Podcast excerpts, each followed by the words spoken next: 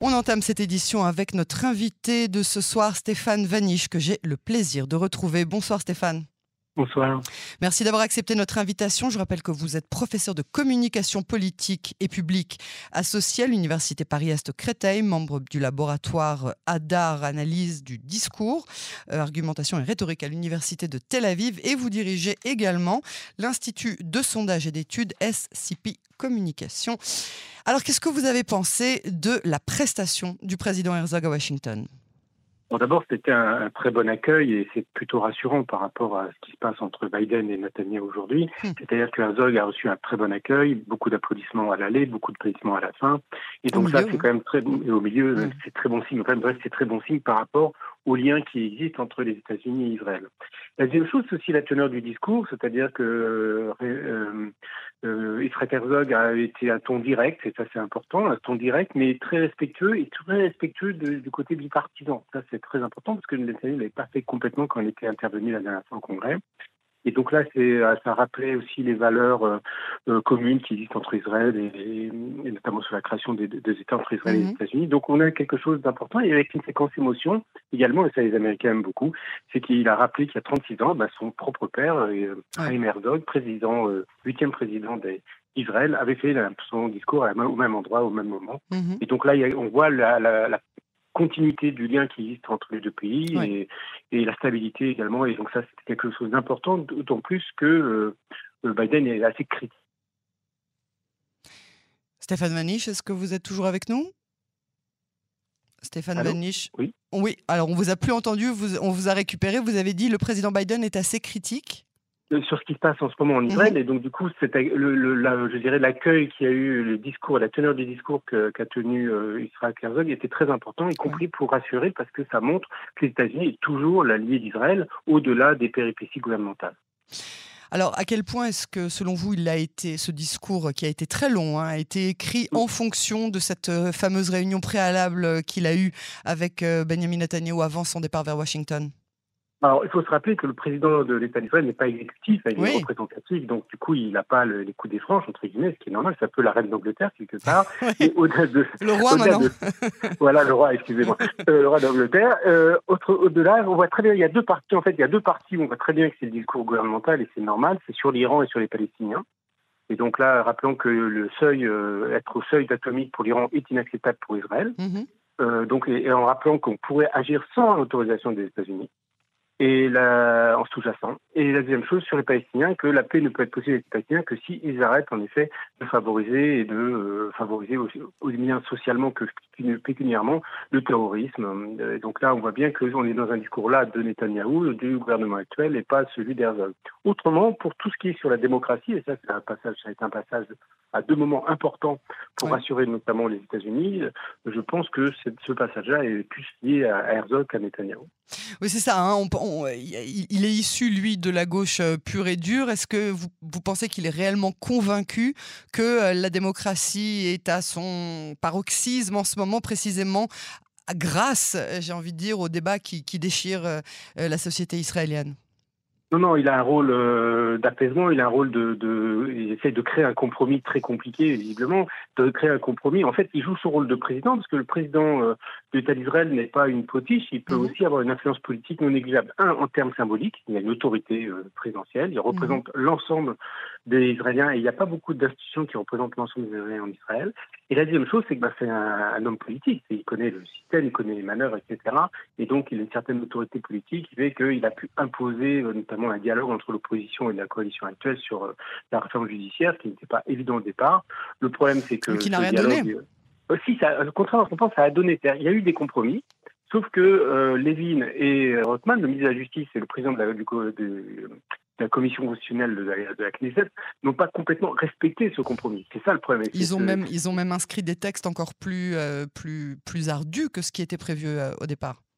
Oui, en sachant si on peut penser qu'ils avaient prévu quelque chose au départ, parce que le vrai problème de fond, au-delà du problème de l'hypothèque démocratique que peut poser cette loi, et je pèse mes mots, euh, il y a aussi, euh, je dirais, l'impréparation et l'amateurisme de la gouvernance. Et ça, c'est quand même un vrai problème, c'est-à-dire qu'aujourd'hui, pour un certain nombre de ministres, pas tous les ministres, mais pour un certain nombre de ministres, notamment Lévin, on voit bien que euh, la pratique politique n'est pas encore bien développée, c'est-à-dire que être ministre, c'est représenter sur un thème donné l'ensemble, l'intérêt général de l'État d'Israël et pas simplement son idéologie. Et là, pour beaucoup de ministres aujourd'hui, il y a confusion entre l'idéologie quand ils étaient en opposition et euh, le devoir d'être ministre de l'État d'Israël. Et je pense que cette tension-là provoque aussi beaucoup d'inquiétude parce qu'en effet, euh, si c'est l'idéologie des partis politiques qui commandent général de l'État d'Israël, ça peut devenir très compliqué. Est-ce que vous pensez que euh, Benjamin Netanyahu est réellement le bienvenu au mois de septembre à Washington, euh, surtout si la réforme continue? Alors, d'abord, il a commencé à assurer, mais le problème, c'est que les paroles de Netanyahu ne sont pas, ne sont pas toujours suivies des faits. Il a assuré les Américains que la remise en cause de la Cour suprême dans la censure des lois, c'est-à-dire que le contournement, serait pas voté. Et ça, c'est quelque chose de très important parce que euh, l'hypothèque démocratique est vraiment là. C'est-à-dire que euh, le jugement de la Cour suprême serait optionnel et pas obligatoire. Et là, on n'est plus en démocratie quand c'est dans ce cas-là. Donc là, euh, Netanyahu a déclaré au, New York Times, enfin, je ne sais plus quel journal, euh, aux États-Unis qu'il n'y aurait pas cette, ce vote-là pour rassurer les Américains. Par contre, on sait que les paroles de Netanyahu n'engagent que ceux qui y croient, donc ça, ça n'en rassure pas les, Israéliens pour autant. Il s'est engagé. Pardon, excusez-moi.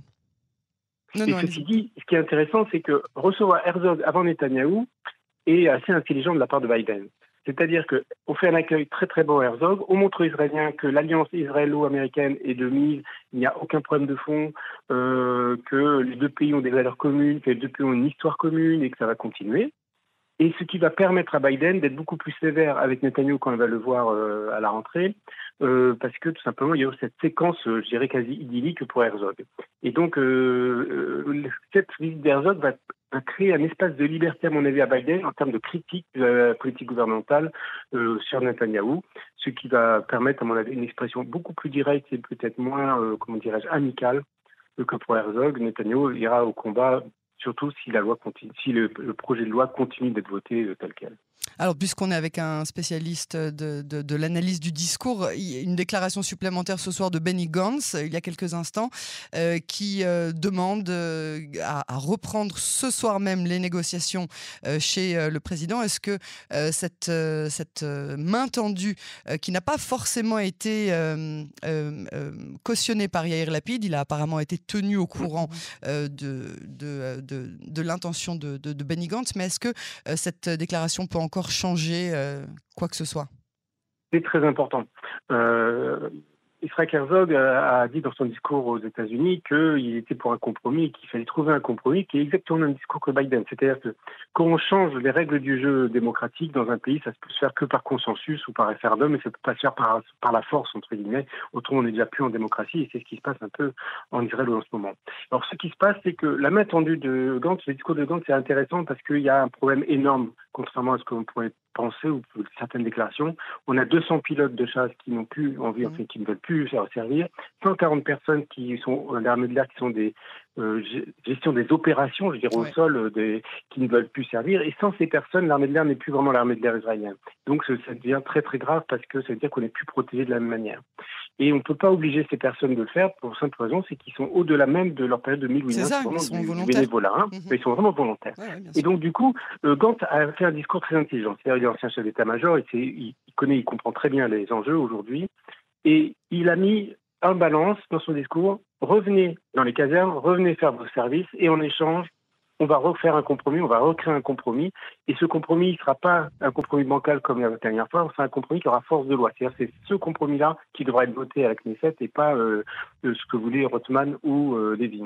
Et donc, euh, si Netanyahu accepte cette porte ouverte, ce qui n'est pas évident parce que ça peut fragiliser sa coalition, s'il accepte cette porte ouverte, c'est vraiment une, comment dirais-je, une, une, ouverture, une logique euh, qui fait qu'on retrouverait une stabilité, on retrouverait un calme dans ce pays euh, qui serait, euh, à mon avis, très le bienvenu. Parce qu'il faut savoir que les réservistes ne demandent pas l'annulation de la loi aujourd'hui, mhm. contrairement au départ, ils demandent que ça soit un compromis, un consensus, et sans quoi ils ont raison sur le fond, un projet, on va dire, constitutionnel ne peut se faire que par consensus. Et donc, de ce fait, il y a une porte ouverte. On va voir si Netanyahou la prend. Alors, justement, Netanyahou réplique il y a vraiment quelques instants, on est vraiment en direct. si Benny Gantz est sérieux, qui veut vraiment retourner à la table des négociations, il est invité au bureau du Premier ministre ce soir. Mais là, on ne parle plus d'aller chez le président Herzog, qui n'est pas là, mais qui peut faire obtenir que, quelqu'un d'autre s'occupe des négociations en, partie neutre.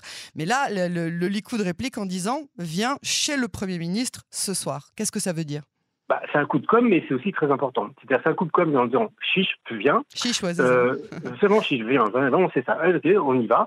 Euh, si on a un dialogue entre le Premier directement et Gantz sur un compromis euh, constitutionnel, euh, là, on a tout gagné. Parce qu'il faut savoir que quand on regarde les sondages, le seul qui augmente dans les sondages, c'est Gantz. Ce n'est mm. pas Yair Ce n'est pas ceux qui sont dans une opposition un peu stérile, parce qu'on a quand même des oppositions, quand on regarde de près, euh, qui ne sont pas toujours très intéressantes. Le seul qui veut faire un compromis, le seul qui veut être constructif euh, dans son discours et dans sa, son comportement, même de, euh, sa façon d'être, entre guillemets, mm-hmm. c'est Gantz. Et, c'est Gantz qui est, à mon avis, la, la, solution potentielle. Ça se voit très bien dans les sondages. D'ailleurs, c'est lui, en termes d'opinion, qui égale en tant que Premier ministrable Netanyahou, il le dépasse même souvent.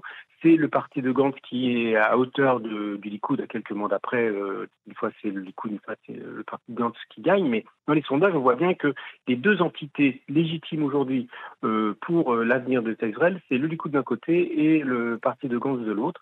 Et donc si les deux se mettent d'accord, on peut en effet dépasser les autres clivages et faire quelque chose de constructif. Le vrai problème, c'est toujours Netanyahou, c'est-à-dire est-ce que la parole l'engage ou pas? On sait historiquement, et Benny Gantz a été une des victimes de oh, cette parole. J'allais en parler, c'est ça. Donc on sait très bien. Il a été à l'école. Euh, il a été à l'école Netanyahou, euh, Benny Gantz. Tout à fait comme beaucoup d'autres d'ailleurs. Euh, d'où le blocage d'ailleurs politique historique. c'est aussi le, problème du côté machiavélique de, de, de, Netanyahou qui pose problème aux autres politiques. Mais si Netanyahou joue minimalement, parce qu'on voit bien qu'il y a des enjeux énormes sur l'avenir de l'État d'Israël et sa sécurité, si Netanyahou joue minimalement le jeu, et Gantz également, on peut trouver peut-être un compromis euh, qui euh, pourrait en effet apaiser les esprits et apaiser la démocratie israélienne. Mais euh, qu'est-ce que ça représente, cette, cette, ce chiffre dont vous avez parlé, mais uniquement chez nous? C'est-à-dire, vous venez voir le Likoud, vous venez frapper à la porte du Likoud, on vous recevra ce soir. Ça, ça, symbolise quoi? Non, on ne va pas voir le Likoud, on va voir le Premier ministre il est quand même différent. Excusez-moi, ils n'ont pas dit venez, euh, venez, ils n'ont pas dit venez euh, rue King George au siège du Likoud, on va négocier. Oui, mais c'est quand même Yariv Levin qui est derrière toute cette législation, Simcha Rothman qui devrait être présent à ce genre de discussion. Euh, oui, non, parce que je pense que Yariv Levin et Rothman sont incapables d'avoir un compromis y compris dans leur comportement politique, la façon dont ils pensent la politique, la façon qu'ils pensent qu'ils ont raison, qu'ils détiennent la vérité, c'est très compliqué avec ce, genre de personnes de créer un compromis. C'est évident qu'avec Netanyahou, qui a beaucoup plus d'expérience politique, qui est beaucoup plus rond euh, dans ses négociations, euh, c'est évident que, et puis les premiers ministres, c'est lui quand même qui est chef de l'exécutif, il ne faut pas l'oublier, c'est évident que Netanyahou, avec Netanyahou, ça peut mieux se passer qu'avec un Levin, par exemple, euh, quand on voit, enfin, on voit le comportement, on encore aujourd'hui, sur la, le contrôle général judiciaire, euh, on, voit bien que, euh, si vous voulez, on a un problème au Likoud pour de vrai, et c'est le fond de la crise. Et là, on a deux Likoud aujourd'hui. L'ancienne génération qui est un parti de droite libérale, mhm. et le nouveau qui est un parti de plus en plus religieux euh, sioniste. Et du coup, on est à deux mentalités. On voit bien qu'entre un galant un arcade d'un côté et un Lévin de l'autre, on n'est plus dans le même monde. Et en fait, le Likoud tel que nous l'avons connu n'existe plus. Et aujourd'hui, Netanyahu doit gérer aussi cette transition euh, qui n'était pas trop prévue, dans, à mon avis, dans son programme, cette transition du Likoud avec les nouvelles générations qui, en fait, est en train de casser le contrat politique du Likoud historique. Stéphane Vanish, merci beaucoup euh, pour cette analyse passionnante. À très bientôt sur les ondes de Cannes en français. À bientôt, merci, au revoir.